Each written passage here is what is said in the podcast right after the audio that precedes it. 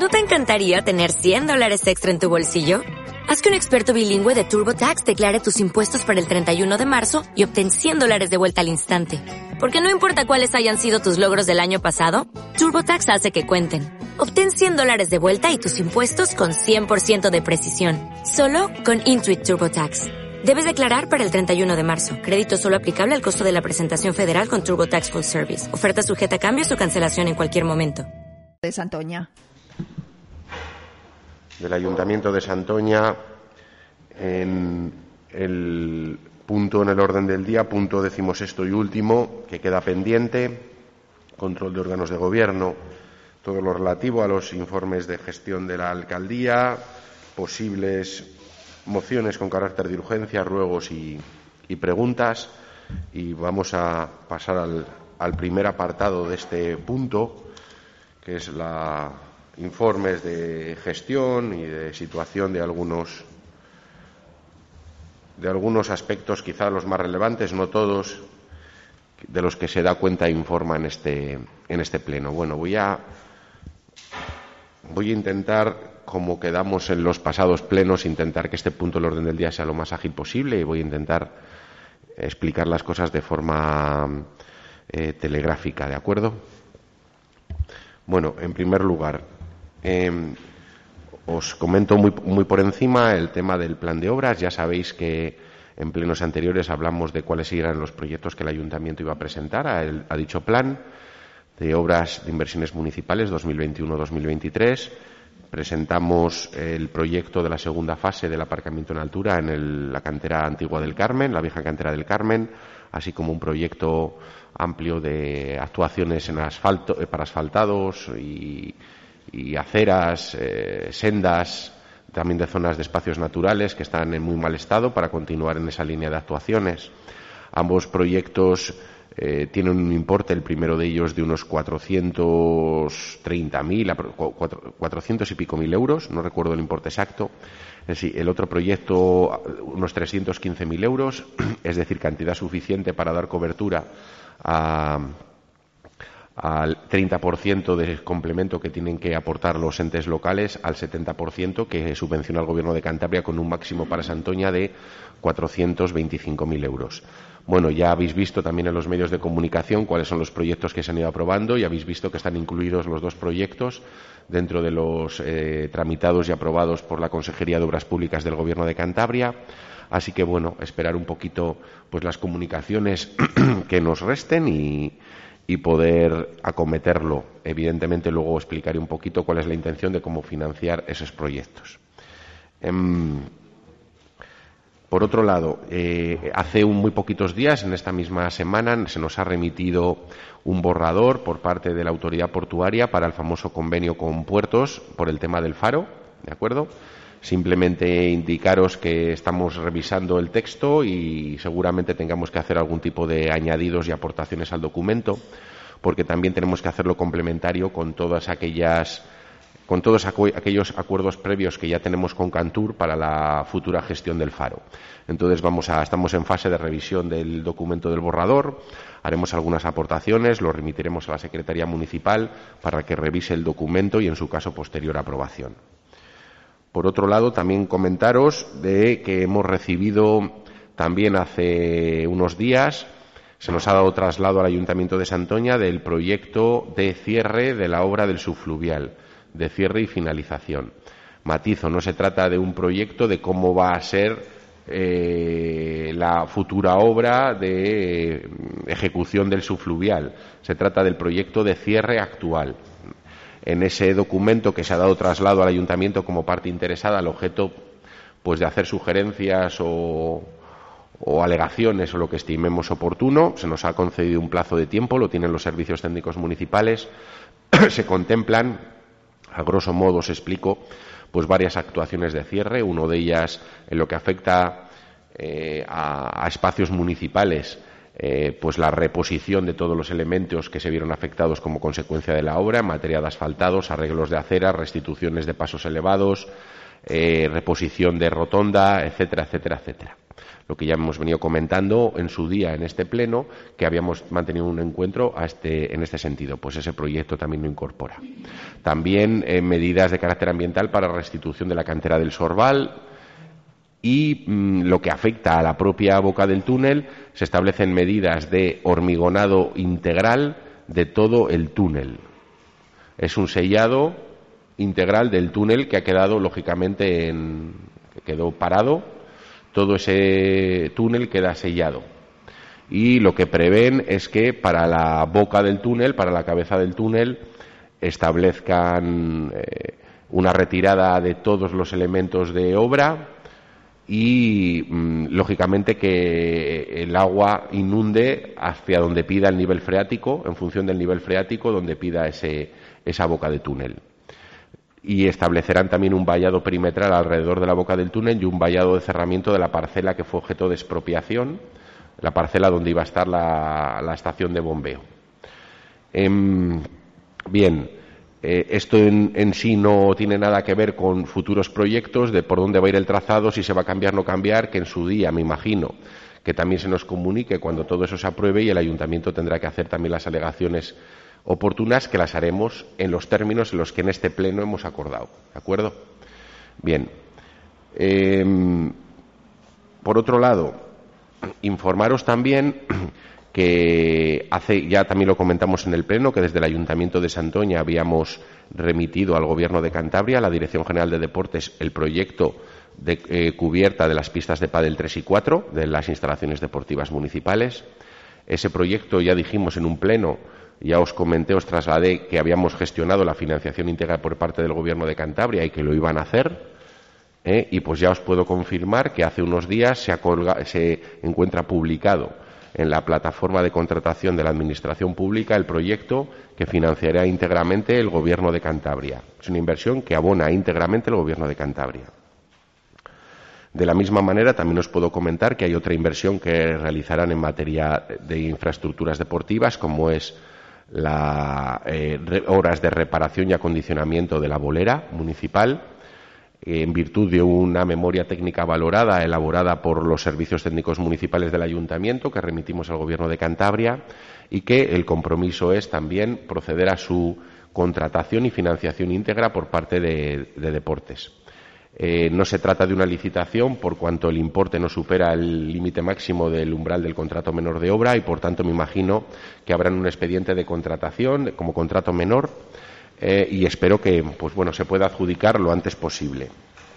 Respecto al campo de fútbol, que es uno de los proyectos que teníamos en inversiones financieramente sostenibles del ejercicio anterior, eh, indicaros que eh, el expediente de, tras la propuesta de adjudicación en mesa de contratación se ha retrasado por varios aspectos y varias aclaraciones al, al proyecto, pero que finalmente ya está formalizada la adjudicación y lo que se ha consensuado con la empresa contratista es que tienen un plazo de ejecución de la obra desde la firma del acta de, eh, de comienzo de obra eh, y que mm, la previsión que tenemos es que pueda empezar a, mitad, de, mitad primeros de agosto.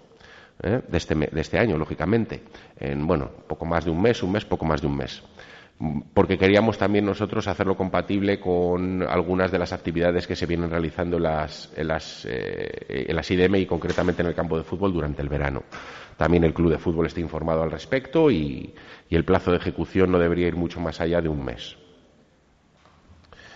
Em, bien, eh, os comento también muy por encima en relación al expediente, el trámite del expediente de cobertura de las plazas de policía local, que eh, ya han finalizado todo el proceso selectivo y a partir del día aproximadamente 16 de julio comenzarán los reconocimientos médicos ¿eh?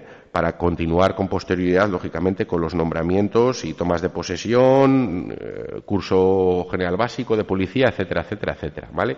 Así que los reconocimientos médicos a todos aquellos aprobados, pues eh, se realizarán a lo largo de, a partir del próximo 16 de julio.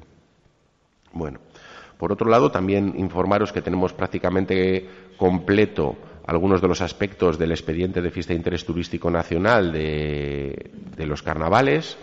Eh, hemos intentado recopilar todas las publicaciones, especialmente en televisión, en prensa escrita y también en prensa digital, de artículos vinculados y relacionados con el Carnaval de Santoña y creemos que podemos justificar ese concreto aspecto. O sea, es decir, dentro de unos días convocaremos a la mesa pro recuperación de la fiesta de interés turístico y seguiremos trabajando pues, para completar el expediente.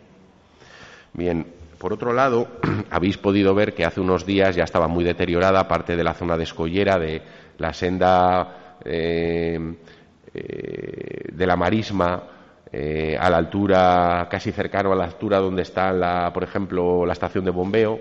Se ha venido abajo y ha sufrido una serie de daños, ¿vale? Ha colapsado en, un tramo.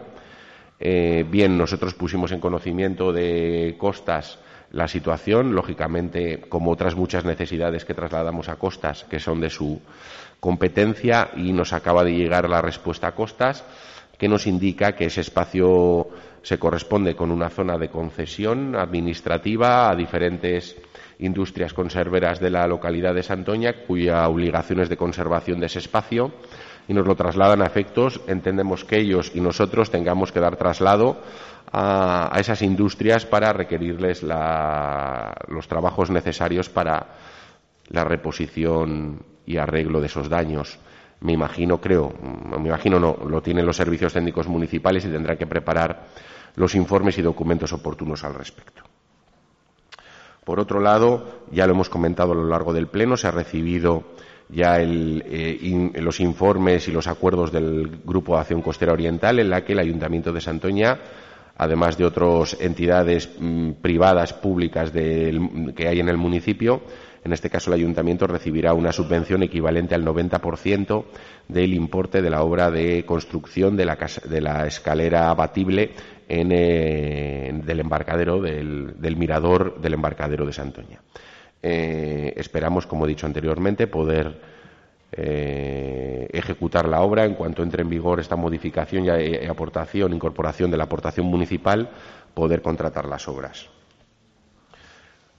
Em, por otro lado, informaros que tenemos dos asuntos pendientes de traer a pleno. Esperemos que lo podamos traer el próximo pleno y estamos en ello. Uno de ellos es el convenio con la Asociación de la Real Fábrica de Artillería de la Cabada, eh, que tenemos que matizar el texto y que por urgencia y otros asuntos que eran prioritarios, y así es, es que son prioritarios, pues lo hemos dejado para un futuro pleno. Y por otro lado, también desde Secretaría se está trabajando en el expediente de solicitud de reversión de secadero ¿eh? Entonces hemos ido completando con diferente documentación, con diferentes títulos, escrituras, documentos al respecto, que entiendo yo que hablan suficientemente la petición por parte del ayuntamiento de esa, de esa reversión del espacio. Esperemos traerlo también a un próximo pleno. Em, por otro lado, esta misma semana se ha, entrado en vigor la aprobación definitiva de una modificación presupuestaria que trajimos en el Pleno de hace dos meses. Eh, y entre cuyos aspectos se encontraba uno, la habilitación de crédito para acometer o poder contratar un servicio de control de nidificación, ¿vale? Eh, gaviotas, palomas, etcétera, etcétera. Eh, lo que nos vamos a hacer es que una vez nos han permitido, tenemos el crédito habilitado, está en vigor la modificación y la incorporación de la partida, poder tramitar el expediente, espero lo más rápido posible. Es una fecha que ya muy avanzada, muy metido, muy metido ya en el verano y podemos actuar en algunos aspectos o segundas miradas o, o algún otro tipo de actuaciones. Pero la situación es la que es y así de sencilla. No se puede dar otra explicación. Eh, y recordar que, en cualquier caso, eh, este tipo de servicios no son servicios ni necesarios ni obligatorios que preste una entidad local y lo hacemos cuando podemos, normalmente en años alternos, pero sí que es cierto que este año queríamos hacerlo y, en cualquier caso, ante una situación de gravedad o de necesidad, las comunidades de propietarios pueden actuar en sus espacios exactamente igual que para cualquier otra necesidad que tengan y ellos pueden ponerse en contacto con cualquier con cualquier empresa que se dedique a este tipo de servicios. Nosotros, no obstante, nos pondremos en contacto, iniciaremos un expediente y adecuaremos el contrato a las necesidades actuales del, servicio. Em, bueno, informaros también, creo que también lo conocéis, que la Vuelta Ciclista a España de este año también tiene como zona de paso Santoña, ¿de acuerdo? Se ha mantenido una reunión y un encuentro pues para explicativo de de, este evento deportivo. En cuanto, y acabo ya, con la situación de algunas eh, eh, actuaciones o inversiones que están en trámite. Bien, hemos eh, contratado algún servicio, hemos contratado recientemente, hace unos días ha entrado en funcionamiento un servicio de refuerzo de siega, no me voy a extender, ya sabéis todas las necesidades que tenemos. También han entrado en funcionamiento hace unos días, lógicamente, los servicios de limpieza, salvamento y seguridad de vidas humanas en las playas y limpieza de playas. También, eh, a lo largo de este tiempo, habéis podido ver que han finalizado las obras de, contención, de refuerzo de la malla del Camino del Monte. ¿eh? Ya acabaron las mismas. y bueno, para dar mayor seguridad a esa zona en la que se producían desprendimientos, con un refuerzo importante en diferentes puntos que eran los más problemáticos. Habéis podido ver que están en fase de ejecución diferentes actuaciones en materia de aceras. En varias calles de, Santoña, en Ortiz Otáñez, en Abad Paterno, en eh, Prim. Eh, pues bueno, vamos a continuar con esa línea de renovaciones de aceras, también de asfaltados con los asfaltados de los aparcamientos de La Verde y de Abad Paterno. Y eh, pues bueno, continuamos con esas actuaciones. Sabéis y os hemos dicho, ya os puedo confirmar que la actuación de de, la peatonalización del primer tramo de las huertas, como ya preveíamos hace dos meses que avanzamos, no era posible, no nos garantizaban que pudiera estar en una fecha razonable antes del verano y, por tanto, decidimos dejarlo pues, para después de, para mitad de septiembre aproximadamente, porque iba a producir sí que bastantes problemas, sobre todo a nivel comercial en esa zona. y luego, pues, eh, habéis visto que recientemente también han acabado las obras del área de CrossFit en la zona de cercana a la Guada, pegada a las pistas de skate. Creo que ha tenido, pues bueno, muy buena acogida este tipo de instalaciones. De la misma manera, también ya se ha abierto al uso el parque infantil que se ha hecho en la zona de Santoñuca. Y, y ahora mismo ha habido algunos problemas algunos problemas técnicos con el parque infantil de, Berria, pero ya se han retomado las obras y precisamente a día de hoy, hoy mismo, creo que estaban instalando ya el suelo de seguridad y espero que le podamos tener finalizado en unos poquitos días. Seguramente se me quedan un montón de cuestiones en el tintero, pero a grosso modo esta es la situación eh, a día de hoy y por otro lado lo último acabo con el tema de COVID la situación en Santoña como ocurre con muchos municipios de Cantabria está en aumento en los últimos días estamos notando que tenemos algún brote importante. Eh, seis, seis, es decir, la incidencia va a subir muchísimo en Santoña. Muchísimo, ayer ha subido. Eh, estamos viendo que en los municipios de nuestro entorno están rozando 300 de incidencia. Nosotros a día de ayer estábamos en 90 y algo, eh, pero es previsible que suba. Estamos viendo que se han producido contagios. Creo que ha habido algún contagio en nuestro centro de menores. Creo que también ha habido también en algún empleado municipal también otro contagio. Entonces, vamos a. Eso seguramente lo que haga es que con los contactos estrechos o directos pueda afectar y producir mayor contagio y estamos en esta situación. No puedo deciros a qué se asocia los contagios, lo dicen en todas partes, está ocurriendo en todos los municipios cercanos. a veces la libertad que exigimos a veces se convierte en exceso de, en exceso de entusiasmo en algunos casos en, en, conductas irresponsables que provocan esta situación. Em, en, cualquier caso, tengo, yo personalmente tengo una cosa muy clara y que ya la he hecho pública en diferentes momentos. A nosotros se nos han eh, adoptado para Santoña medidas restrictivas hace poco más de un mes eh, que afectaban a diferentes sectores y cierres de servicios municipales y de ámbito privado.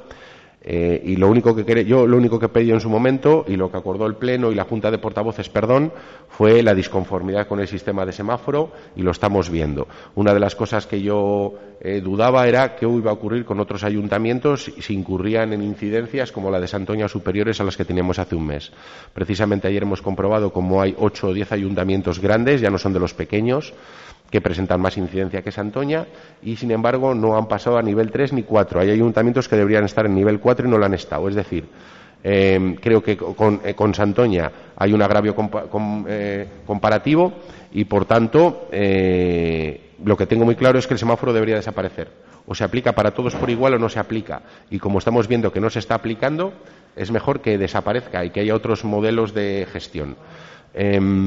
Por otro lado, pero eso, eso no es óbice para que no seamos conscientes de que si llevamos varias semanas en una buena tendencia, eso no significa que estemos notando que vuelven a subir, vuelve a subir la incidencia y eso es indiscutible. Si municipios como Laredo tienen una incidencia altísima, si municipios como Noja tienen una incidencia altísima y estamos viendo que la movilidad es absoluta, especialmente los fines de semana, que no nos quepa ninguna duda que la incidencia en Santoña va a subir y lo estamos viendo. Eh, y lo único que nos queda, pues lógicamente, es apelar a la responsabilidad ciudadana y que es, evidentemente, apelar a la responsabilidad ciudadana. Y, eh, por otro lado, eh, por supuesto, confiar en que el proceso de vacunación pueda inmunizar a la, población en su conjunto lo antes posible, que es una de las formas que podremos controlar y acabar con ello. Y bueno, por mi parte, esto es todo en materia de gestión municipal. Señor Palacio, ¿tiene usted algún ruego, alguna pregunta? Perdón, no. perdón, disculpe, señor Palacio, ¿hay alguna moción urgente? Ninguna. Bien. Señor Palacio, no. ¿tiene alguna? No. Señor Gullar. Gracias. Bueno, empiezo con la, el apartado de ruegos y preguntas. La primera es un poco recurrente, que creo que todos ya llevamos detrás de ella hace ya bastante tiempo, en concreto dos años, que si tenemos alguna noticia, alguna novedad sobre la pasarela del primer puente. Luego el siguiente, el siguiente ruego, bueno, le hemos hecho llegar al, al, concejal de comunicaciones ya bastantes veces por escrito y de forma verbal en el que necesitamos, necesitamos claves, acceso al sistema Simplifica, exactamente igual que antes estábamos demandando una mejora en nuestros, en nuestros eh, sistemas electrónicos y ordenadores porque no podemos, llegamos a puntos donde no, nos es muy difícil trabajar y es muy difícil pues conciliar lo que es nuestra, nuestra vida laboral y personal con nuestra vida política. Entonces necesitamos ese acceso al Simplifica, cuando hace dos años ya que se nos viene, que se nos viene prometiendo, sé que también están dando pasos, pero que al final eh, se queda en nada y lo necesitamos. Lo necesitamos. Vuelvo a reiterarle, vuelvo a reiterarle esa, esa petición que, que para nosotros, para ustedes también, lógicamente, es una herramienta imprescindible ahora mismo por cómo estaba avanzando la administración electrónica. Luego, eh, quiero preguntarle que al final, si al final el, los, contadores de, los contadores de visitantes del Parque Natural, que he visto que hay un decreto de casi 7.000 euros y al final lo vamos a sufragar nosotros, lo vamos a, a poder o sufragar con una ayuda del GAC o en qué situación se encuentra lo que es la compra de esos, de esos contadores de, visitantes del, Parque Natural. Luego, en el, en el anterior pleno, la siguiente cuestión es eh, referente al, al, parqué del pabellón Miguel Solano, donde usted manifestó su sorpresa por el tipo de, de parqué que se, había, que se había puesto, que se había instalado, y dijo, prometió que, se iba a, a modificar poniendo otro parque encima en qué estado se encuentra esa, esas obras, de, instalación de ese nuevo parque de, goma que nos comentó que iban a poner encima del que está. Luego a quien corresponda, a quien corresponda porque sí que lo preguntado en alguna comisión hace tiempo y sí que he hablado con el, secretario y voy a lanzarlo a quien corresponda. Quiero saber cuál es la razón de que, por qué las últimas convocatorias de empleo público, sobre todo las de conserje y del auxiliar administrativo, no se han, no se han cubierto plazas para personas con discapacidad. Luego también quiero preguntarles, que les hemos, les hemos eh, hecho llegar un escrito hace unos meses, que qué está sucediendo ahora mismo con la periodicidad de las, de las convocatorias de Junta de Gobierno. Antes eran dos semanas, siempre ha sido históricamente cada dos semanas, de forma quincenal, y llevamos viendo que en este año son de forma mensual e incluso alguna de ellas de la, de la última del 19 de abril al, 6 de, al 9 de junio ya estamos superando ya más el umbral, que son cinco semanas, y qué está sucediendo para haber roto esa, esa norma tan necesaria de la quincenalidad, porque hay que aprobar y que dictaminar muchísimas, sobre todo licencias, licencias de obra, que estamos viendo que, que el, mínimo, el mínimo plazo para resolverlas son entre tres y cuatro meses. Bueno, ahora un ruego que hago extensivo a todos los presidentes de las comisiones informativas. Eh, espero y deseo que cumplamos la ley y que en el momento en el que se convoque una comisión informativa, la carpeta, la carpeta en su integridad esté a disposición de todos los concejales en todo el momento o en todos los momentos que decidan o que puedan reclamarlas para, el estudio previo de la, comisión informativa. Les hago ese ruego. La siguiente. Eh, también se lo he hecho llegar en, plenos cada vez que llega el verano y estaba dirigida al señor Peña como concejal de turismo. Que veo que otra vez pues las visitas, las rutas guiadas son gratuitas. Que por qué no estudia esa posibilidad de cobrar algo simbólico, pues de la misma manera que la, Concejalía de Cultura, pues para los talleres de, animación a la lectura cobra algo simbólico que es un euro por, cada, por cada día de la semana, cinco euros a la semana. Luego también a colación de estas visitas guiadas, le quiero preguntar que si, que si tiene intención de diversificar el servicio de quién presta estas, estas visitas guiadas porque desde el año 2016 siempre, siempre vemos que se recurre al mismo profesional, a la misma persona y si usted tiene intención de diversificar y repartir estos servicios de, información turística. Luego el siguiente, el siguiente, la siguiente pregunta va un poco al, al tema de patrimonio.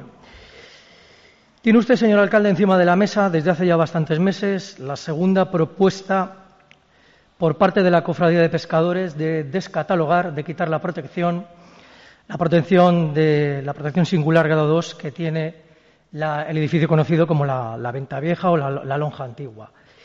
¿Qué intenciones tienen con respecto a esta petición de descatalogar la Venta Vieja?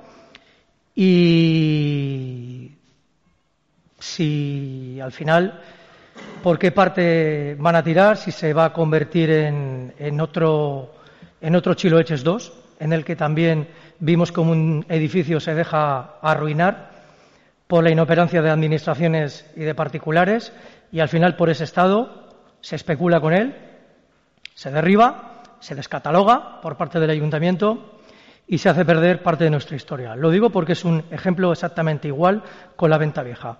Quiero saber cuáles son las intenciones que tienen ustedes ante esta solicitud por parte de la Cofradía de Pescadores.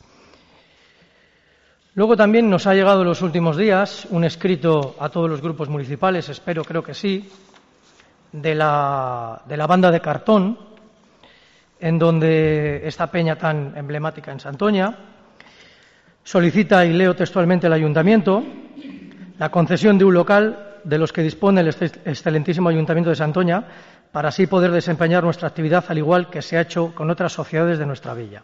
Y si no es posible este tipo de prestación inmobiliaria, también nos ayudaría algún tipo de prestación económica. Así podríamos seguir participando en los distintos eventos de nuestra villa, ya que de lo contrario nuestra sociedad tiende a desaparecer antes de final de año. Quiero saber si, lógicamente, les van a dar respuesta y en qué sentido les van a dar respuesta a esta solicitud que ha hecho la banda de cartón. Luego también hay un escrito que está registrado el día 9 de junio al señor Abascal y a la Junta de Gobierno en cuanto al, incumplimiento de una promesa a un vecino del, edificio de la Verde 21, del primero, en el que, por un acuerdo de, esa comunidad, como digo, de la Verde 21, se dejó pasar por su patio el, tubo de, el tubo de extracción de aires del comedor a, contraprestación de algunos servicios para esa comunidad y en uno de sus puntos, el punto quinto, se le daba, se daba por promesa a, esta, a este vecino, a este propietario de ese primero, de que se le iba a cerrar ese patio que da a su, a su terraza porque no solo es una zona que es insalubre, es una zona que está produciendo suciedad y olores, y esta es una promesa que usted le hizo a este propietario del primero el día 19 de mayo del año 2019. Ha presentado, presentó un escrito el 21 de enero que se le contestó por parte de Junta de Gobierno en marzo, que cuando se pudiera presentó otro el 15 de diciembre del, año pasado, perdón, sin ningún tipo de respuesta y le, pido, le solicito que, que cumpla esa promesa que tiene con ese vecino, con ese propietario que está sometido a esa insalubridad todos los días en su vivienda. Bien, también he visto el decreto, su propuesta de alcaldía en cuanto a las reclamaciones cruzadas con la empresa Enviser eh, en relación a las, a las horas extraordinarias y el aumento de costes que esta empresa reclamaba al ayuntamiento. He visto su propuesta en la que disminuye la cantidad inicial de 175.000 a 105.000 y quiero saber en qué situación se encuentra, si ya le ha hecho llegar a Inviser, si tenemos respuesta de Inviser, porque como lo, he comentado desde el principio, en este caso son ya bastantes años en donde se le reclama y se le debe a, reclaman y se le debe a estos trabajadores un concepto prácticamente cada uno de 4.000 euros. Bien, antes ha comentado la, la, contestación que ha tenido en cuanto al cierre y trabajos de la ola del subfluvial.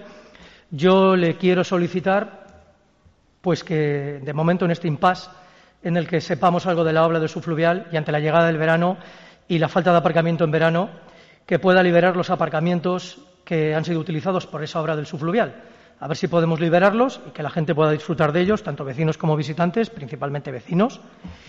Y también, pues, eh, si puede hacer extensible esa liberación de aparcamientos a la dirección del, Patronato Militar Virgen del Puerto en cuanto a liberar también esa serie de aparcamientos que tienen batería enfrente del, del, patronato porque yo creo ya que los niveles de alerta, de seguridad, yo creo que ahora mismo son mínimos y, esperemos que tengan a bien, si también ustedes tienen a bien en hacerles llegar esa, esa reclamación de poder liberar esos espacios de aparcamientos de enfrente del patronato.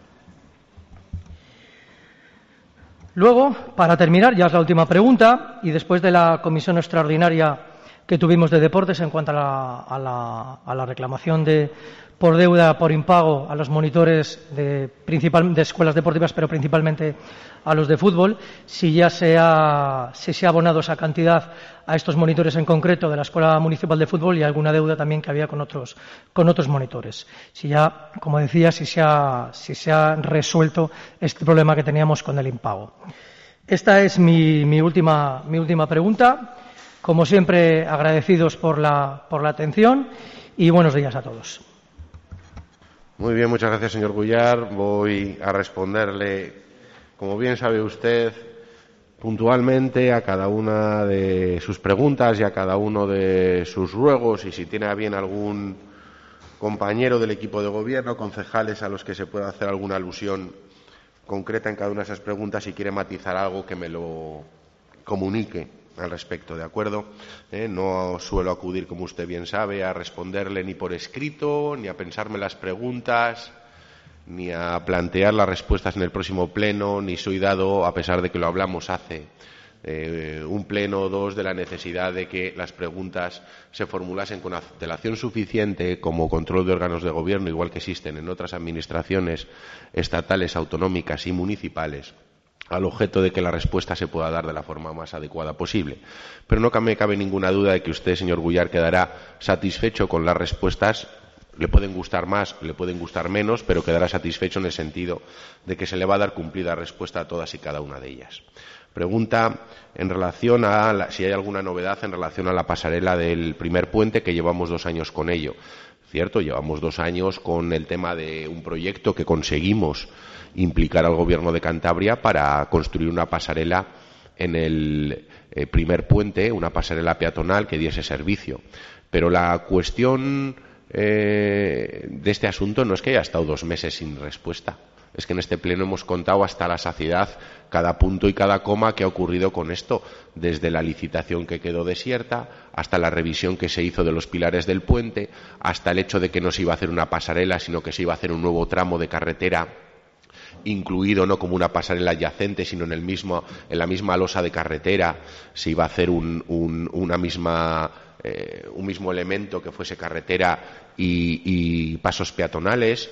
Eh, o carril bici y, de eso se está explicando aquí. Se comentó también que estaba en estudio, estuvimos tratando aquí en este pleno, tratamos en junta de portavoces hace no mucho que el gobierno de Cantabria estaba con ese proyecto, que estuvo aquí reunidos con nosotros y nos trasladaron que iba a implicar un corte de carretera que iba a suponer muchos meses de corte, con los perjuicios que eso conllevaba. Estuvimos todos de acuerdo en que era necesario porque el puente también estaba en una situación de mucho deterioro y en esa situación estamos. Yo hace poco pude hablar con el director de carreteras y le comenté cómo estaba el asunto. Me dice que estaban trabajando en ello y le trasladé personalmente de forma verbal que lo habíamos visto en una comisión en una junta de portavoces y que habíamos acordado que el conjunto del ayuntamiento entendía que había que hacer la obra con independencia de los perjuicios que se pudieran eh, causar por el tema del cierre de la carretera y que lo que único que pedíamos es que pudiese hacerse lo más rápido posible la ejecución. Estamos a la espera de que pueda eh, estar el proyecto definitivo finalizado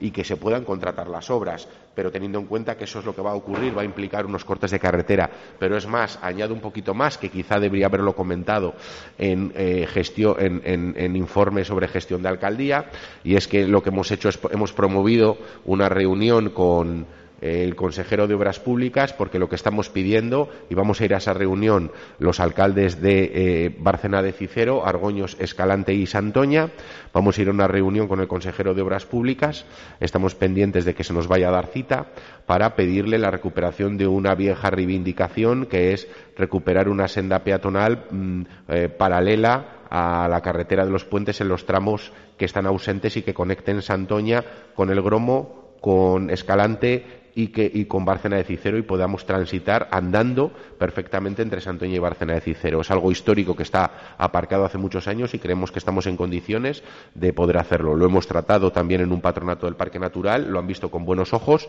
y yo creo que si hay voluntad política de poder ejecutarlo, hay interés por parte de todos los ayuntamientos, no tiene que existir ningún obstáculo al respecto y ese también va a ser uno de nuestros objetivos para los próximos meses. Eh, poder eh, conseguir que se apruebe que el Gobierno de Cantabria financie esa actuación. Había un borrador de proyecto, los costes no son prohibitivos ni excesivos, ni, ni muy, muy, muy altos, no lo son, son perfectamente asumibles y además que pudiera ser paralelo a que en ese proyecto se incluyese alguna actuación que sirviese también para conectar el gromo, es decir, el camino peatonal que ya existe o los tramos peatonales que ya existen con el, con el gromo y poder cruzar la carretera con total seguridad. Eh, creo que le respondió sobradamente la primera de las cuestiones. En relación a la segunda, nos comenta que solicita que tengan claves de acceso al sistema Simplifica.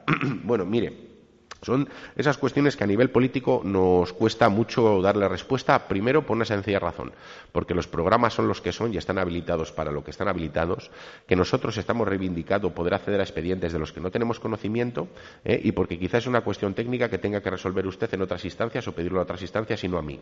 Y le digo porque yo soy el primer crítico en que no tengo acceso a los expedientes. A la alcaldía le llegan los expedientes concluidos para su firma o cuando se le eh, solicita que realice una tarea o un informe a un concreto Por tanto, yo no tengo acceso a muchos de los expedientes que se están tramitando en el Ayuntamiento de Santoña. Muchos de los concejales tampoco tienen acceso a esos expedientes. Yo, como alcalde, no puedo abrir expedientes.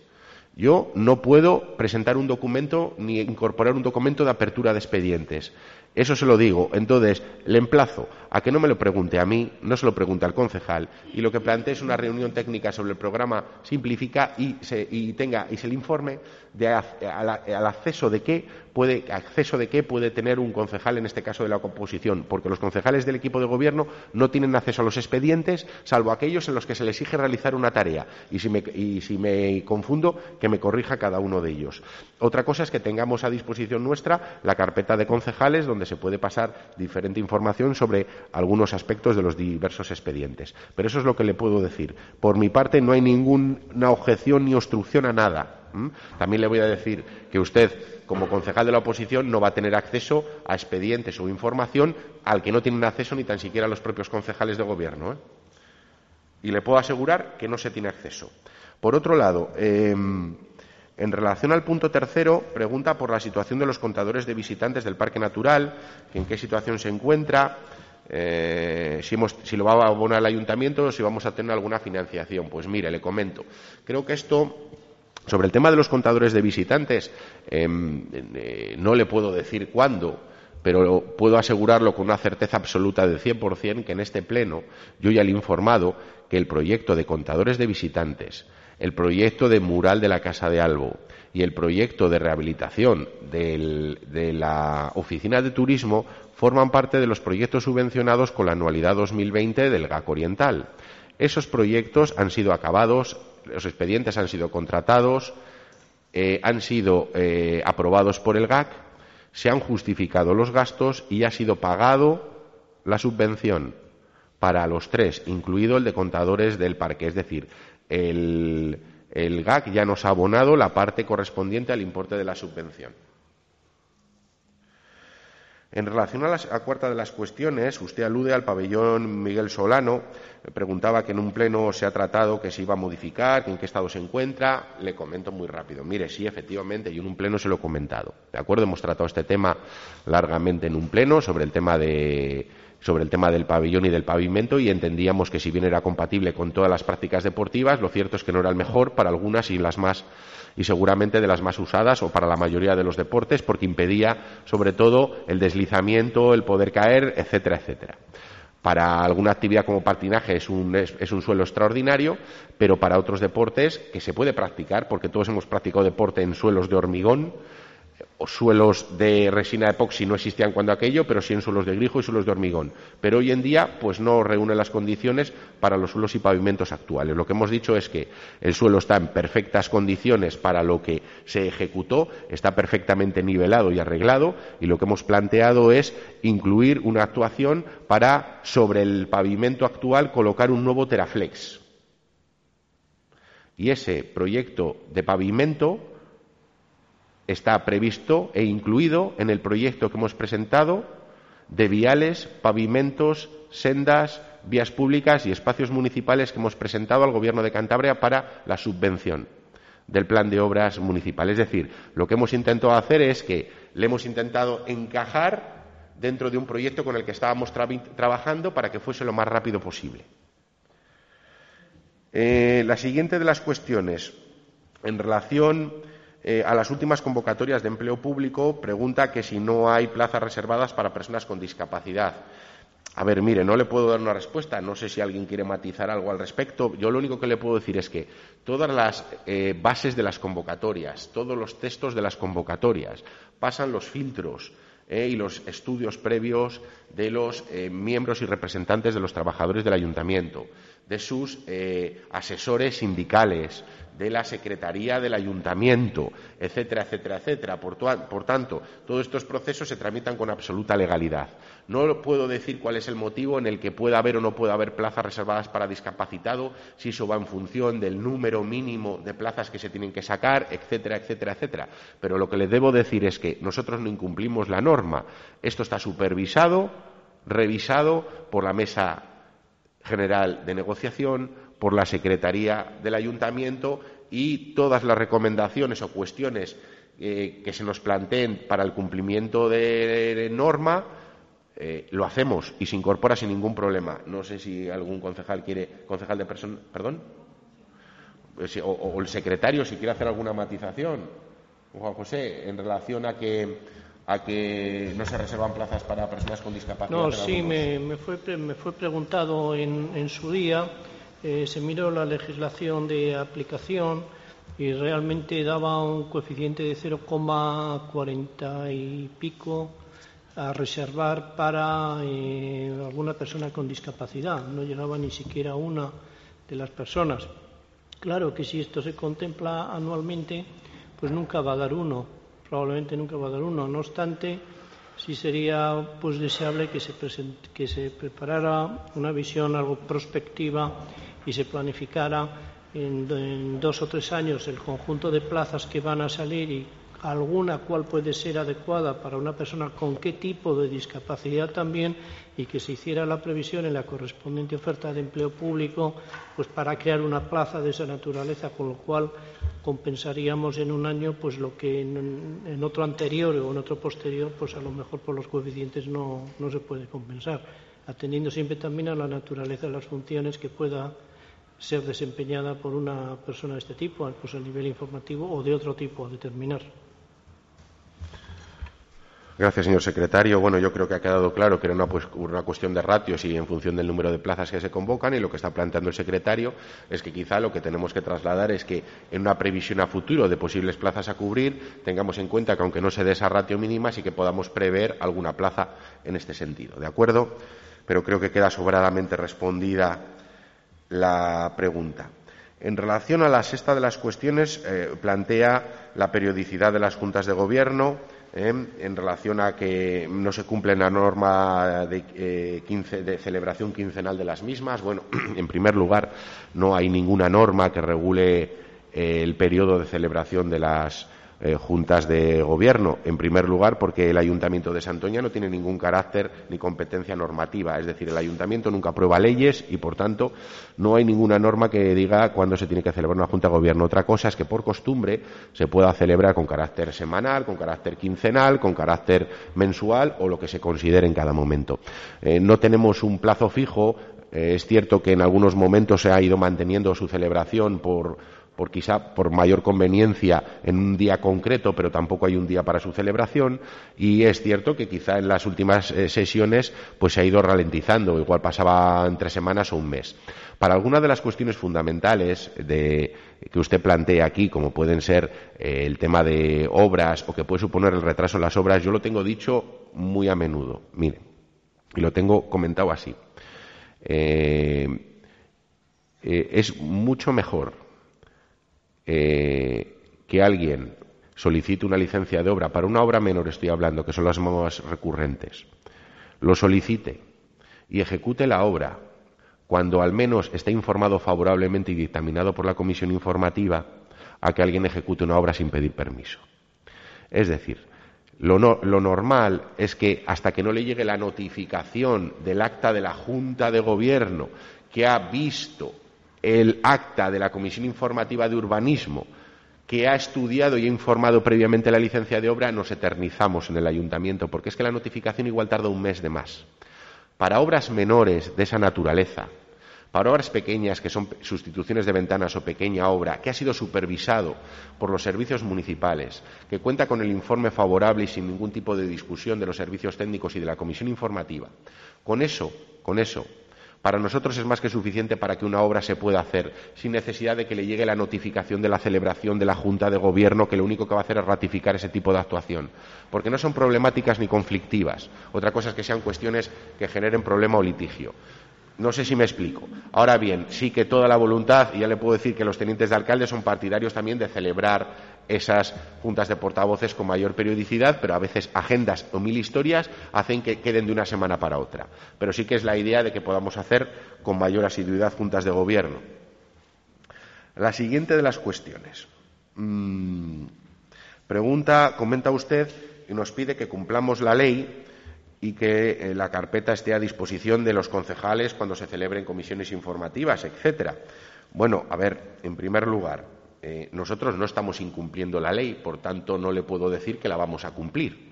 Ya la cumplimos. Es decir, no, no acepto que usted diga que cumplamos viniendo a decir que no la cumplimos. Mire, las convocatorias de las comisiones informativas ¿eh? se convocan formalmente, se notifican debidamente, hay una carpeta informativa con los expedientes como las últimas que se han celebrado en este pleno, que las tienen los concejales a su disposición. ¿Qué ocurre? Que en el momento en que ustedes van puede que no esté, es que igual otro concejal las está revisando en ese mismo momento.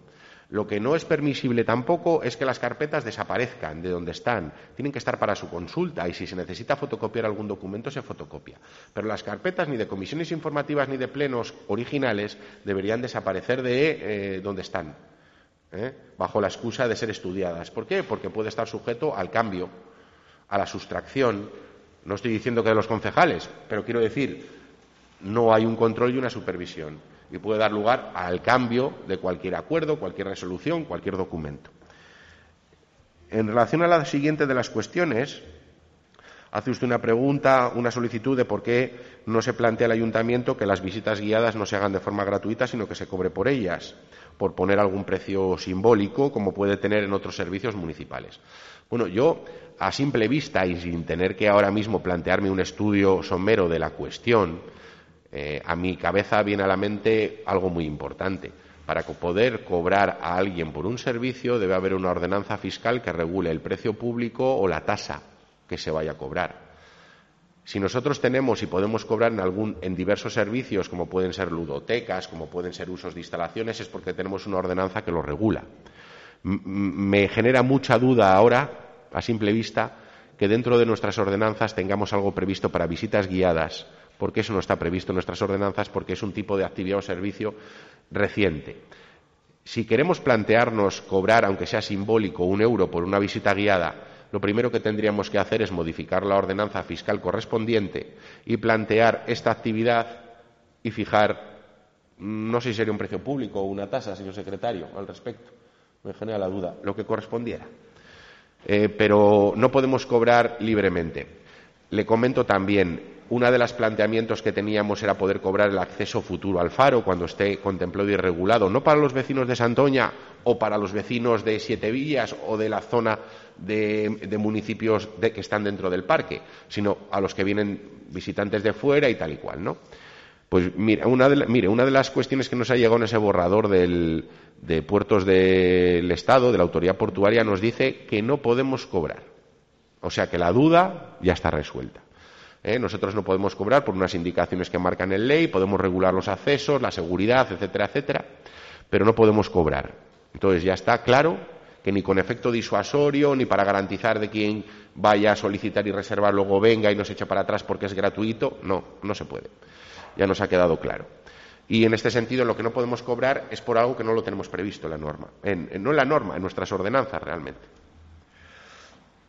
Bien, en relación a la siguiente de las cuestiones vinculada con el servicio de turismo, pregunta usted si se va a diversificar el servicio. Eh, ¿De quién lo presta? Eh, mire, como eh, estamos hablando un servicio para este año como otros anteriores, creo que ha planteado el concejal hacer visitas guiadas y pedirá varios presupuestos. Pedirá varios presupuestos, como le ha indicado la Secretaría al respecto. Estamos hablando de contratos menores que no necesariamente tienen identidad propia, identidad eh, y sustantividad propia idéntica con servicios de, años anteriores que estaban vinculados también al módulo de turismo o al refuerzo de las, no de visitas guiadas, sino de la recepción de visitantes o, los centros, los puntos de información. ¿Por qué? Porque este año seguimos, como el año pasado, sin personal de, prácticas de ningún tipo, no tenemos eh, refuerzo por parte de de chicos y chicas que venían de otros países a hacer las prácticas a Santoña. No contamos con nada de esto. Entonces vamos a estar en el departamento pues mucho más limitados que otros años, igual que el verano pasado. En este caso, si el concejal plantea un refuerzo, no un refuerzo de tal eh, del, centro de visitantes, porque creo que ese refuerzo, perdón, del centro de visitantes, del, módulo de turismo, de los espacios de, eh, pues de recepción de visitantes o de oficinas de turismo, lo vamos a hacer, creo que lo vamos a poder cubrir también dentro del programa de corporaciones locales. Metimos también como algún programa ese tipo de servicios que nos sirviese como guías turísticos. Entonces lo podremos encajar ahí. Pero sí que es cierto que algunas visitas guiadas que se puedan contratar se hará a través del correspondiente expediente, contrato menor porque creo que van a ser un número reducido de visitas y en función del precio también que se oferte por ellas, señor Gullar, porque al final nosotros nos tenemos que guiar cuando no hay otros criterios de valoración en los contratos menores por la oferta económica más ventajosa al Ayuntamiento de Santoña. Em, la décima de las cuestiones pregunta usted por eh, un tema de patrimonio que tenemos encima de la mesa, dice una propuesta de la Cofradía de Pescadores para descatalogar el antiguo edificio de la cofradía que qué intención tenemos, que si ya se que, si va a ser un Chilo Eches 2 o algo así ha venido a decir. Bueno, mire, le voy, a hacer, le voy a dar una respuesta. Creo que yo soy el último en este pueblo, no ya digo en esta corporación, el último en este pueblo que quiero que haya un Chilo Eches 2 o un Chilo Eches 3. Estoy convencido que hay mucha gente, gente que usted conoce sobradamente, que sí que está interesado en que haya un Chilo Eches 2. ¿Por qué? Porque eso da lugar al chisme, a, pues a la polémica, al insulto fácil, a la crítica, al convertirse uno en experto sin tener nada, sin saber nada, el querer ser algo cuando no se es, el tener la voz de la razón absoluto en todo. Y no le voy a repetir lo que ya le he dicho en este pleno en infinidad de ocasiones. Es que no sé cuántas veces se lo he dicho. La sensación que me da es que yo escucho sus preguntas, le respondo, pero mis respuestas le entran por un oído y le salen por otro, porque al cabo de dos meses al siguiente pleno me vuelve con la misma, con la misma película como si nunca se le hubiese respondido. Le respondo a todas las preguntas como jamás se ha podido responder en un pleno del Ayuntamiento de Santoña. Otra cosa es que no le guste la respuesta. Eso es muy diferente. Pero mire, le vuelvo a comentar. Mire usted, esto, como debería haber ocurrido con Chiloeches, debería ser un tema ajeno a la política a la política que ustedes contaminaron tanto durante tantos años. Debería ser, y ya conocemos todos el resultado. Ya conocemos todos que se tiraba un BIC, que si eran unos delincuentes, que si una denuncia tras otra, que si esto es una vergüenza, que si un atentado contra el patrimonio, que somos unos corruptos, que si los pisos del alcalde, que si patatín patatán. Yo he escuchado de ustedes barbaridades. Y la realidad ya la conocemos todos. Así que mejor sobre algunos temas estar callado. No olvidemos que usted está reprobado por este asunto. Y merecidamente. Eh, en relación a la nueva polémica que usted quiere suscitar, le comento. Cualquier ciudadano, cualquier ciudadano y más la parte interesada, puede solicitar la catalogación de un inmueble, como a lo que ustedes se acogieron y no les dieron la razón, o puede solicitar su descatalogación. La misma legitimidad tiene, y más si es el propio propietario del inmueble.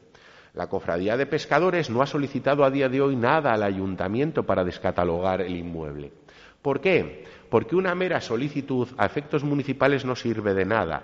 De la misma manera que presentar un escrito al ayuntamiento alegando la necesidad de declararlo BIC o BIL o BUL a la, antigua cofradía se basa también en una petición de parte no sustentada en ningún experto ni catedrático en historia ni en arquitectura, sino la opinión personal de algunos y apelando al sentimiento como única causa de protección. Bien, pues la misma legitimidad que tienen unos, tienen otros. Lo que se trata aquí es de buscar lo mejor para el pueblo y el cumplimiento de la ley. El cumplimiento de la ley a veces no está en, en los proteccionistas y a veces tampoco están en aquellos que buscan un sentido, un razonamiento a lo que es digno o no es digno de protección. Yo no le doy la razón a nadie. Yo me baso en los informes técnicos y en los expedientes y en, los diferentes, las diferentes resoluciones que se han tramitado en este ayuntamiento. Yo cuando hablo, hablo con conocimiento de causa, no hablo al aire, ni gratis. Por tanto, no me voy a pronunciar, porque sobre la posible catalogación a mayores o descatalogación del inmueble tendrán que informar los que tengan que informar, que son los técnicos. Por cierto, usted no lo es. Yo tampoco. Pero usted no lo es. Entonces no debe decir lo que es mejor para Santoña o no lo es. Tendrán que informar los técnicos al respecto de si un edificio que merece protección, su mantenimiento, eh, su descatalogación o su mayor protección. Y tendrá que ser la cofradía de pescadores la que tendrá que determinar y presentar una petición, en su caso, debidamente formada y fundada en derecho para que se pueda tramitar su solicitud. Y luego seguirá el trámite de su solicitud, el trámite municipal, porque aquí no se está tratando de que sean BICS o BIL o BUL, que no corresponde a este ayuntamiento. Eso corresponde no presentarlo aquí, corresponde presentarlo en otras instancias. Lo que sí corresponde aquí es el tema de la protección de ámbito municipal de nuestro planeamiento. Y le vuelvo a decir, en nuestro planeamiento, ese maravilloso que usted habla del año 87 estaría muy bien en el año 87. Pero el mundo evoluciona y el mundo cambia y estamos en el año 2021. ¿Mm? Y le he vuelto a decir en un pleno hace muy poquito tiempo, pero muy poquito, muy poquito, le he dicho que ha habido 40 modificaciones del planeamiento en todos estos años y habrá más. Y algunas afectan a bienes, a inmuebles que se descatalogaron, de la misma manera que hay otros que no lo están, que se pueden catalogar. Y le vuelvo a decir lo mismo, lo que necesita el planeamiento de Santoña ¿eh? es un documento actualizado de cuáles son los bienes que deben estar en el catálogo municipal porque no lo están a día de hoy y otros que están que quizá no deberían estar. Le voy a poner un ejemplo. Sigue siendo sigue estando parado el expediente que tramitamos desde este ayuntamiento y yo hice la propuesta en marzo de 2020 porque, por ejemplo, y eso le debería a usted preocupar muchísimo más. Fíjese, eso es lo que le debería a usted preocupar. Que el Instituto Manzanedo no tenga ninguna declaración supramunicipal de protección. Eso sí que nos debería preocupar a todos. Y debería ser un BIC de libro. De libro, y no lo es. Eso le debería a usted preocupar más. Respecto a la antigua cofradía, no seremos nosotros los que nos pronunciemos porque sobre su valor arquitectónico, histórico o el conjunto de ellos, no meramente el sentimental, no somos quien para hacerlo. Llegará su momento cuando nos pronunciemos al respecto. Y, le vuelvo a decir, Se lo vuelvo a repetir muchas veces. Cuando usted repetidamente alude al planeamiento, le vuelvo a decir lo mismo, el planeamiento de Santoña no es la Biblia, ¿verdad? No es la Biblia, no son los diez mandamientos. El planeamiento es un documento antiguo, sujeto a modificación y que establece el proceso de modificación, como cualquier norma. Por tanto, no se quede en ello como si fuese inamovible, incuestionable, irrefutable lo que decía. Lo que decía es lo que decía y lo que toca que diga ahora es otra cuestión. De la misma manera que no me cabe usted ninguna duda que cuando tramitemos una modificación puntual para permitir una mayor ocupación en el área del polígono a las, a las industrias conserveras, porque el planeamiento establece una ocupación muy baja en la segunda planta, usted votará que sí. Yo no le voy a decir que ese documento es intocable porque es el planeamiento y es la Biblia, no porque no lo es. Y hay que adaptarse a los nuevos tiempos.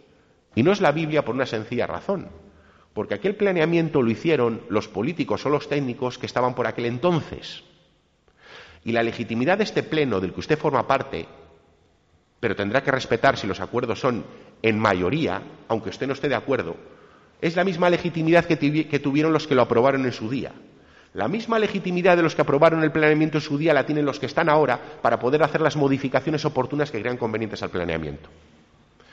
Sobre mi opinión en relación a la cofradía le voy a decir lo mismo. Me pronunciaré cuando tenga los informes encima de la mesa, que es lo que he hecho siempre en todo tema. Ser prudente, ser prudente y no hacer de sabio, ni de erudito, ni de ir de intelectual cuando no lo soy. Cosa que es muy común en este pueblo por gente que usted sobradamente conoce.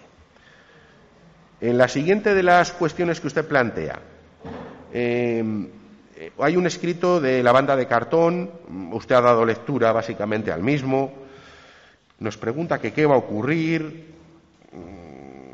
si se va a hacer algo, no se va a hacer algo, qué se va a tratar. Creo que a lo largo de este pleno he dado respuesta ya a la pregunta que usted formula de forma indirecta. ¿Por qué? Porque le estaba hablando sobre el tema de las ocupaciones. Le estaba hablando sobre el tema de las ayudas a diferentes entidades o colectivos sin ánimo de lucro.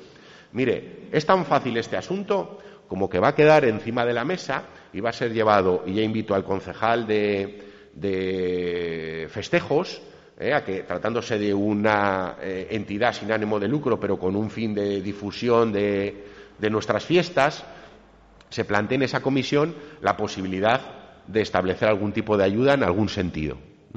Pero quizá esa y otras que nos pueda dar lugar, igual no este año, pero sí al año que viene o los presupuestos que se elaboren. Se vea la forma, estudienlo, forman parte de la comisión, resuelvan, consensúen y lleguen a un arreglo. No venga usted a preguntármelo aquí en este pleno resuélvanlo en la comisión. Si la comisión está de acuerdo en, habilitar alguna partida, hay crédito, se puede hacer la modificación. Nosotros ya le hemos dicho, le he respondido a lo largo de este pleno. Encantados de ayudar. Y hay varias formas de ayudar. Varias. No me voy a repetir, ya se las he comentado anteriormente. La siguiente de las cuestiones es sobre un incumplimiento de, viene a usted a decir un incumplimiento de una promesa en relación a un vecino de, un edificio de la calle La Verde, que si se dejó pasar por su patio el tubo de, eh, instalación de salida de humos del comedor. Mire, le voy a intentar, voy a intentar ser esquemático, ¿vale? Porque tiene mucho recorrido y usted siempre se queda las cosas así malas y retorcidas. Mire, ese es un acuerdo que se llegó en, comisión, en, perdón, en junta de propietarios, en la que yo estuve presente, en el sentido de que eh, se solicitaba eh, eh, la salida de humos dentro de la propia comunidad por un tramo de salida de patio, el menos molesto para la comunidad. No en su patio, en nuestro patio. Que no olvide que el comedor, forma parte de la comunidad de propietarios, que está en el mismo edificio, es decir, en los elementos comunes del edificio. Lo lógico es que se consensúe, que no haya que ir a un proceso para que el ayuntamiento tenga que instar a que su propia comunidad, de forma judicial, le autorice el acceso. No ese es el objetivo. Se consensuó. Se hablaron de muchas cosas. Una de las cuestiones que se dijo fue, oye, mirad, que es que tenéis la salida de... No es que arreglemos el patio, es una portilla que hay en el, en el, local municipal, por donde también pasa el tubo, que comunica el comedor social con un almacén de obras que tenemos. Con la nave de obras hay una pequeña portilla, no tiene nada que ver con el comedor. Es una portilla que estaba deteriorada, que se tuvo que, para poder abrir, que romper, y pues entra agua dentro del, eh, espacio, del local. Lo repararemos en cuanto podamos. Y así se contestó. Y en cuanto podamos no es ni mañana ni pasado, es cuando podamos. Eh, no produce ningún daño a nadie, no genera ninguna situación de insalubridad. Vaya usted, y usted afirma, también es experto en sanidad, por lo que parece. Eh, usted afirma cosas que no conoce. ¿Usted lo ha visto? ¿Sí? ¿Ha estado presente? ¿Ha entrado en la nave para verlo? ¿Así ha entrado en la nave cuándo?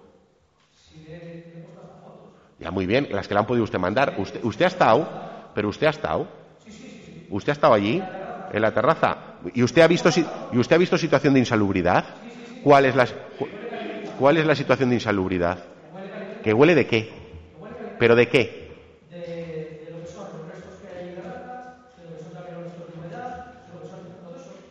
Los restos de ratas, ¿dónde hay ratas? ¿En el, en el local hay ratas? Mire, mire, eh, mire, le voy a comentar una cosa. Estamos hablando, estamos hablando del local municipal. Estamos hablando del local municipal. Vale, del local municipal. ¿Eh? Voy a ir a mandar al encargado de obras. Que me voy a pedir que le haga un informe, a ver si hay restos de ratas, de ese que usted está diciendo. Igual si tiene usted que, que morder la lengua y callar la boca. ¿De acuerdo? Lo que han solicitado en su día es que pongamos la portezuela de acceso. ¿Eh? Eso no convierte al espacio ni en una zona de ratas, ni en una zona insalubre, ni en una zona nociva, porque parece que usted no conoce cuáles son los términos de algo nocivo o insalubre. Lo que pasa es que parece que es hablar gratis. Y otra de las cuestiones que se plantearon por muchos suspiros que escuchemos es que usted olvida algo de lo que tratamos con esos vecinos. ¿Sabe de qué se olvida? ¿Eh? De que el compromiso principal que teníamos con esa comunidad que nos pidieron los vecinos era a ver si hacíamos algo con, el local de, con los locales de enfrente y con el aparcamiento que había, el de la verde. ¿Ha visto usted cómo está a día de hoy? ¿Vio usted cómo se tiraron? ¿Pudimos eh, actuar para que se tirasen aquellas viejas lonjas que había, que hacían de delimitación que era una zona, sí, aquella, de ratas? ¿Que era una selva tropical en mitad de Santoña? Como quedan algunas, por cierto, pero se pudo actuar. ¿Usted ha visto que se acabó la actuación? De eso no dice nada. Pero tampoco dice nada de algunos problemas que tenemos nosotros precisamente al contrario, cuando reclamamos a comunidades de propietarios que actúen y reparen actuaciones a las que se ven obligados de espacios que son municipales como consecuencia de daños provocados por elementos comunes del inmueble. No voy a entrar al detalle. Usted siempre va, ya sabemos dónde. Y por último, lo más importante de esas comunidades es que resolvamos un conflicto que tenemos en relación a los acuerdos adoptados para el pago de las cuotas que tiene el ayuntamiento por la instalación de ascensores, que los tenemos que pagar, que sabemos que el ayuntamiento debe abonarlos, pero lo único que estamos pidiendo, y por eso hemos empezado un proceso judicial innecesario al que nos vemos obligados, es que los acuerdos se adopten de forma adecuada y legal en cuanto eso se resuelva, podemos hacer frente a esos problemas que tienen ese conjunto de comunidades. Y yo estoy encantado de que se puedan resolver lo antes posible. Bien, la siguiente de las cuestiones. Mm, vamos a ver. Plantea usted, en la decimotercera de las que yo tengo apuntadas, ya vamos acabando, situación de Enviser que ha usted visto la propuesta, que hemos hecho una rebaja de 175.000 euros a 105.000, que a qué se debe, que en qué estado se encuentra, etcétera, etcétera, etcétera. Bueno, vamos a ver.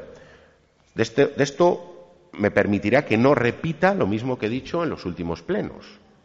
Si hay alguien que está empujando este expediente para que salga, no es usted, soy yo, se lo puedo asegurar. Porque usted viene al pleno, hace una pregunta, pero nunca le he visto escribir nada, ni hacer ninguna propuesta formal que no sea de dos líneas y media, ¿vale? Usted mire las propuestas, mire las propuestas que hago yo. Y luego las compare si quiere.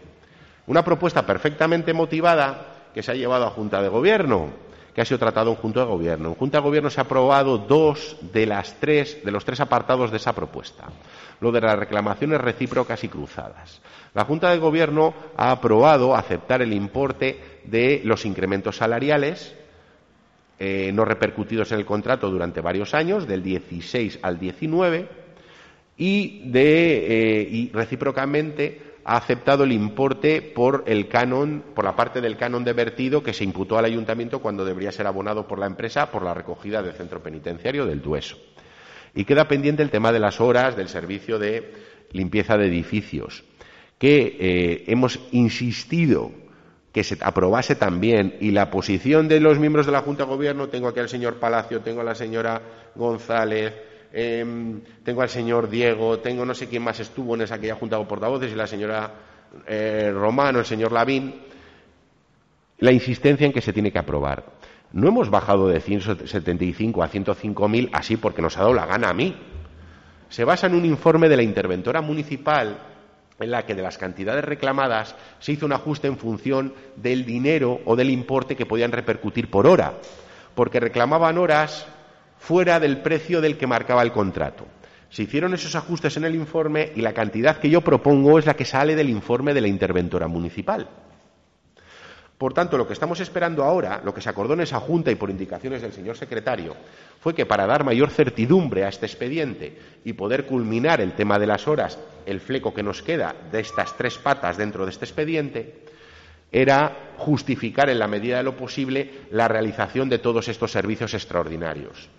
La concejala de servicios ha hecho un trabajo ingente. Este es el que le agradezco yo, el que usted no ve, como muchos que no ve. Este es el que le agradezco yo. Recopilando documentación de años, de años, no todos, ¿eh? Hemos recopilado desde más o menos los que podemos estar nosotros, de un servicio muy mal dotado en el contrato y que era necesario ampliar de limpieza en determinados espacios como colegios, ¿eh? como colegios, que se celebraban muchas más horas, se, realizaban muchas más horas de limpieza de las que establecía un pliego antiguo mal dimensionado, y hemos ido recopilando, pidiendo información, recabando documentos, correos, peticiones. Seguramente se nos quedan peticiones realizadas de forma verbal o telefónica, pero que podemos asegurar que la práctica totalidad de estas horas se ha realizado. Estamos a la espera del informe del secretario para completar el expediente. No me cabe ninguna duda que va a ser, en primer lugar, consciente de la situación, consciente de que hay que arreglar este conflicto, consciente de que va implícito también el que mm, se puedan abonar los atrasos a los trabajadores por parte de Enviser y que eh, se resuelva pues, en el sentido de la propuesta. No hay ninguna duda por mi parte de que el servicio y las horas se han prestado en su día por cuanto no hay ningún elemento indiciario que diga lo contrario, sino todo lo que estamos viendo es que precisamente hace coincidir lo reclamado con las horas que quedan debidamente contrastadas. Por tanto, de ese expediente le puedo hablar largo y tendido. Horas podría estar hablando de ese expediente, lo conocemos al dedillo. E insisto, el agradecimiento por el trabajo que nadie ve de esta señora, recabando toda la documentación necesaria. Vamos a ver si en la próxima Junta de Gobierno, que es nuestra intención, señor Palacio, podemos culminar este expediente y aprobarlo. ¿Para qué ahora en Viser, derivado de estas cantidades, se le reenvía a que acepte las cantidades y podamos culminar y quitarnos este peso de encima? Por supuesto, no sé en qué medida, pero nuestro objetivo y en la propuesta sí viene recogido, quedar condicionado que el pago del ayuntamiento o la obligación de pago del ayuntamiento venga vinculada a que ellos también sufraguen las deudas o lleguen a un acuerdo con los trabajadores para alcanzar pues una cantidad, porque también hay diferencias entre, entre ellos, solventen las cantidades económicas que restan por atrasos de un año, algo más de año y pico, del año 18 y, parte del 19, a los trabajadores del servicio de limpieza viaria. Y con ello poder concluir esta situación. ¿eh? Ese es nuestro objetivo, que lo ha sido desde el primer día. Todo lo que se contó antes, eso de, de, prensa y redes sociales, de que el ayuntamiento debía los, no, el ayuntamiento a los trabajadores no debía nada y las cantidades están presupuestadas. Es que ya las teníamos previstas hace año y pico. Fíjese cuál era nuestra voluntad, que ya habíamos previsto estas cantidades en el presupuesto de 2020. O sea, trabajar de fondo con este asunto lleva mucho tiempo. Lo que hay que intentar conseguir es culminarlo. Eso ya depende no solo de la voluntad, depende de la capacidad. Em, el apartado, la eh, pregunta 14 era, pues bueno, que, nos planteamos si podríamos liberar algunos espacios del subfluvial y tal. Mira, a, a, la Confederación le podemos plantear lo que consideremos, pero yo creo que ellos lo van a liberar pronto. ¿eh? Si han presentado un proyecto para adecuar y reparar los espacios, ¿eh? ellos si tienen parte todavía de acera ocupada es por algo. Eh, si tienen que actuar, tienen que actuar también sobre los contenedores soterrados y ponerlos en funcionamiento porque llevan muchos años parados, sin uso en esa zona. Entonces vamos a ser un poco prudentes. Es muy poquito el espacio que aún tienen ocupado nuestro como municipal y vamos a, vamos a ver si esto se puede aprobar pronto. Si tuviésemos necesidad o vemos hablando con ellos que es posible que puedan retirar algún elemento para ganar espacio, lo haremos. Respecto al patronato, em, no es la primera vez que hablamos de esto tampoco. ¿eh? Eh, y aquí ya entra la cuestión de cada uno de si considera que la zona enfrente del patronato debe haber aparcamientos o no debe haber aparcamientos. Yo lo único que le puedo decir es que ahora mismo el nivel antiterrorista está en cuatro de cinco. Entonces, complicado. Lo veo porque simplemente manifestarlo nos va a llegar esa contestación. Y ojo, quién es el valiente que con una contestación en ese sentido y con ese nivel asume la responsabilidad de permitir los estacionamientos con lo que nosotros ya sabemos que pasó hace unos años en Santoña. No hablo de ese tipo de terrorismo, hablaría de otro. ¿Que es poco probable o improbable? Sí. ¿Que se puede dar? ¿Quién, sería responsable de esa toma de decisión? Yo con el nivel de, declarado a día de hoy no puedo, yo no estoy en condiciones de asumir esa, decisión. Eh, y respecto a la pregunta número 15 sobre monitores de las escuelas deportivas municipales, le voy a responder, sí, está abonado. No son deudas. El concepto de deuda es pernicioso, señor Gullar. El concepto de deuda implica otra cuestión, implica falta de voluntad de pagar. El concepto de deuda implica eh, prolongación en el tiempo. Eso es lo que implica la deuda. El ayuntamiento está ha estado en el periodo de pago. Ha, pagado un poquito más tarde de lo que venía pagando, pero le vuelvo a aclarar una cuestión. Se lo, voy a decir. Eso ya se pagó hace tiempo, todo. Le digo, lo que se aludía a que eran facturas de octubre, falso. En octubre o noviembre estuvo el servicio unos días, pero solo se facturó por el club correspondiente en febrero, a finales, y entró en la relación de facturas de marzo, creo que primera quincena de marzo.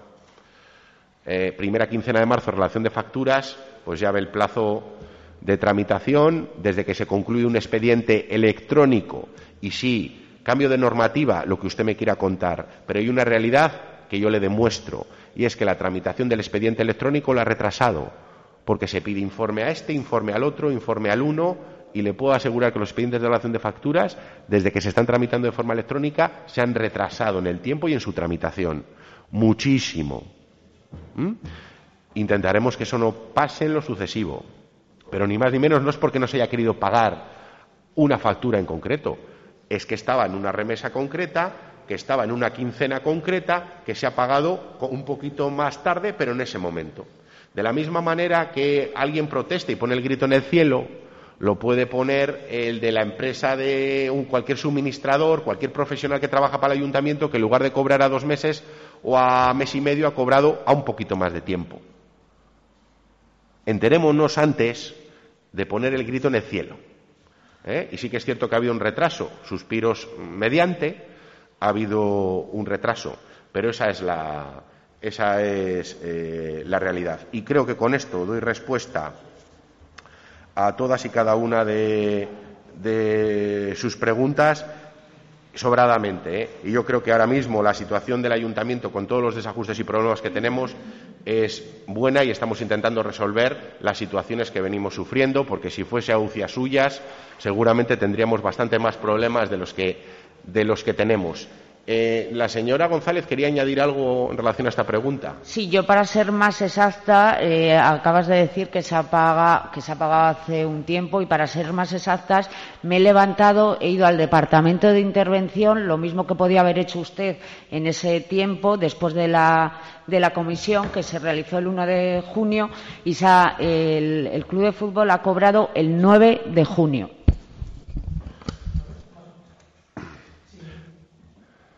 Señor Ruiz Gómez, guarden silencio, por favor. Señor Ruiz Gómez, ¿tiene usted algún ruego de pregunta? Supongo que sí, ¿verdad? Sí, eh, solo tengo uno.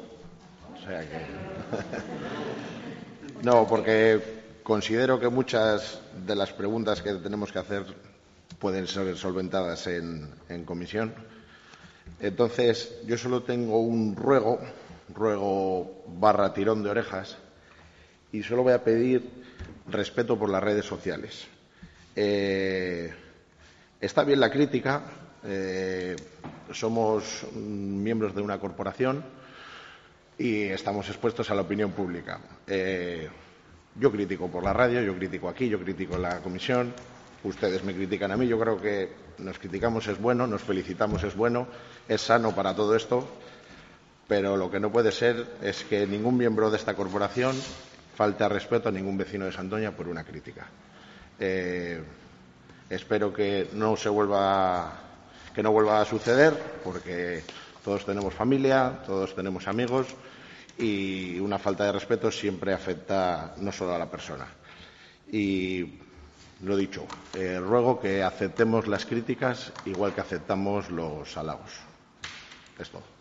Muchas gracias, señor eh, eh, Ruiz Gómez. En relación, sí que me va a permitir que, me, manifieste algo en relación a su ruego.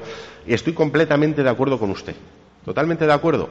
Y además que creo que el respeto debe ser mm, absoluto siempre dentro de la crítica política natural, pero se debe mantener el respeto, la educación y, sobre todo, eh, dejar de lado cualquier tipo de calumnia que son muy comunes en Santoña y cualquier injuria y cualquier falta de respeto, que han sido muchas a lo largo de este tiempo. Solo pido que sea recíproco. ¿eh? Hablo ya entre gobierno-oposición dentro de la crítica y la gestión o la gestión a la oposición, que también es eh, legítima. Eh, yo a veces también, eh, en algún momento, seguramente haya podido decir algo que puede ofender a, a quien va dirigido o puede suponer una falta de respeto. De la misma manera que he sido víctima de faltas de respeto innumerables, no solo de ciudadanos a través de redes sociales, como usted comenta, sino de cargos institucionales de este ayuntamiento que lo hacen a través de redes sociales. Bien, estoy de acuerdo con usted. ¿eh? El respeto siempre, con independencia de que se dirija un ciudadano a un político, que un político a un ciudadano, que a la inversa, que entre políticos o entre ciudadanos. Las redes sociales son maravillosas para muchas cosas, maravillosas para muchas cosas, facilita la, comunicación, la cercanía entre, entre la gente y los pueblos, pero a veces se utiliza de una manera que se acaba convirtiendo, en cierta manera, en un poco estercolero, donde mm, se dice cualquier cosa, es altavoz de cualquier barbaridad, y eso, pues yo creo que al final la gente, la ciudadanía, tiene que empezar a filtrarlo. Eh, estando completamente de acuerdo con usted, simplemente le voy a hacer una matización. Eh, sé perfectamente, no lo voy a decir a qué se refiere eh, su ruego, a qué hecho concreto se refiere su ruego, pero le puedo decir que en este caso el cargo público yo lo he visto y además se hizo en mis redes personales. Eh, no hizo ninguna alusión directa a nadie ni nombró a nadie con independencia de que se pudiera sentir aludido la persona en concreto. Y sí que es cierto que el respeto se tiene que guardar entre todos de la misma manera, de la misma manera, eh, con todos los cargos, es decir, también lo pido a la inversa. Pero no olvidemos una cosa a veces en este juego. ¿eh? La persona que yo también conozco que se dio por aludida, sin ser nombrada ni señalada, no olvidemos una cosa. No es un cargo electo de esta corporación municipal, pero sí es una persona que ha concurrido por un partido político en unas listas electorales y eso lo acaba convirtiendo también en un político, no un cargo institucional, pero sí en un político o con tendencia política en nuestro pueblo. Insisto, da igual la forma en que se haga, siempre respeto y apelo al respeto mutuo y recíproco entre todos, seamos lo que seamos, ¿vale? Y con eso creo que salvo que la señora González quiera hacer algún ruego, pregunta, alguna, no, perfecto. Por tanto, señores, muchas gracias a todos por su paciencia en este pleno y sin más asuntos que tratar, se levanta la sesión. ¿No te encantaría tener 100 dólares extra en tu bolsillo? Haz que un experto bilingüe de TurboTax declare tus impuestos para el 31 de marzo y obtén 100 dólares de vuelta al instante. Porque no importa cuáles hayan sido tus logros del año pasado, TurboTax hace que cuenten. Obtén 100 dólares de vuelta y tus impuestos con 100% de precisión. Solo con Intuit TurboTax. Debes declarar para el 31 de marzo. Crédito solo aplicable al costo de la presentación federal con Turbo Tax Full Service. Oferta sujeta a cambios o cancelación en cualquier momento.